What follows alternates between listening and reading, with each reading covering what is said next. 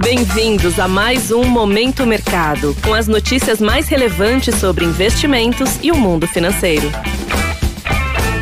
Muito bom dia para você ligado no Momento Mercado. Eu sou o Deverson Rocha e bora para mais um episódio desse podcast que te informa e te atualiza sobre o mercado financeiro. Hoje vou falar sobre o fechamento do dia 24 de outubro, segunda-feira. Cenário internacional. No mercado internacional, o dia foi de apetite ao risco. Continuam firmes as expectativas de que o Federal Reserve, Banco Central Americano, reduzirá o ritmo de alta de juros a partir de dezembro. Os mercados se animaram também com a nomeação do ex-ministro das Finanças, Rishi Sunak, a novo premier do Reino Unido ainda que a questão fiscal britânica siga como um desafio. Em meio a esse cenário otimista, as bolsas de Nova York fecharam em alta, favorecendo posições compradas, ou seja, que acreditam na alta dos índices. Na renda fixa, as taxas dos títulos públicos dos Estados Unidos fecharam em alta em toda a curva. Apesar da perspectiva de alívio na intensidade do aumento dos juros no país, não dá para descartar um risco de uma economia mais fraca para os próximos meses. Logo, as posições que acreditam na alta dos vencimentos foram favorecidas. No câmbio, o índice DXY, que mede a variação do dólar frente a uma cesta de seis moedas fortes, recuou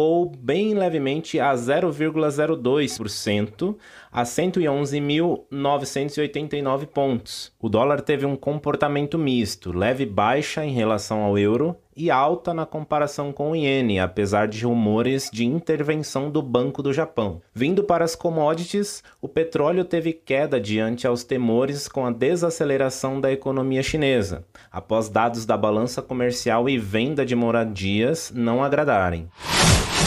Cenário nacional. Por aqui, no câmbio, o dólar se valorizou frente ao real, encerrando o dia em alta de 3,01% a R$ 5,30, em meio a um ambiente externo desfavorável para as moedas emergentes e ao aumento das tensões políticas domésticas, com o episódio envolvendo a prisão do ex-deputado Roberto Jefferson, próximo ao segundo turno da eleição presidencial. Com isso, as alocações compradas ou expostas à variação cambial ficaram no campo positivo. No mercado de juros futuros, as taxas fecharam em alta. Além da ajuda do exterior, as taxas subiram refletindo a piora na percepção de risco político político eleitoral. O episódio envolvendo Roberto Jefferson aviva temores de que haja uma reação violenta de apoiadores do presidente em caso de vitória do ex-presidente Luiz Inácio Lula da Silva. Nesse contexto, posições de investimentos que apostam na queda dos juros futuros apresentaram um resultado negativo. Na bolsa, o Ibovespa fechou em queda de 3,27% a 116.012 pontos,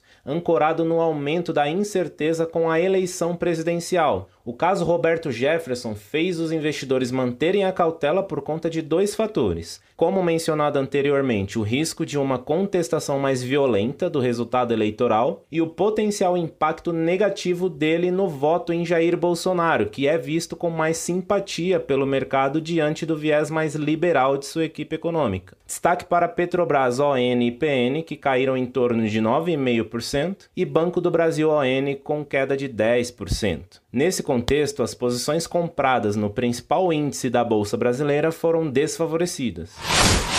Pontos de atenção. Na agenda do dia, fica no radar o discurso de Waller, membro do Banco Central americano. A agenda de balanços corporativos continua no radar. Hoje teremos Google, 3M, Coca-Cola, General Electric, General Motors, entre outras empresas. Além disso, teremos a divulgação do Índice de Confiança do Consumidor, tanto nos Estados Unidos quanto no Brasil. É um importante indicador de atividade econômica. Falando em Brasil, aguardamos também a divulgação do IPCA 15 para acompanhar a inflação. Sobre os mercados, agora pela manhã, as bolsas asiáticas fecharam em baixa, pressionadas pelo resultado no Congresso do Partido Comunista na China, durante o qual membros com viés reformante foram excluídos dos altos escalões da liderança da segunda maior economia do mundo. Na Europa, os índices estão no campo negativo, assim como os futuros de Nova York realizando ganhos após alta expressiva de ontem. Desta forma, termina o Momento Mercado de hoje. Agradeço muito sua audiência, um excelente dia e bons negócios. Valeu!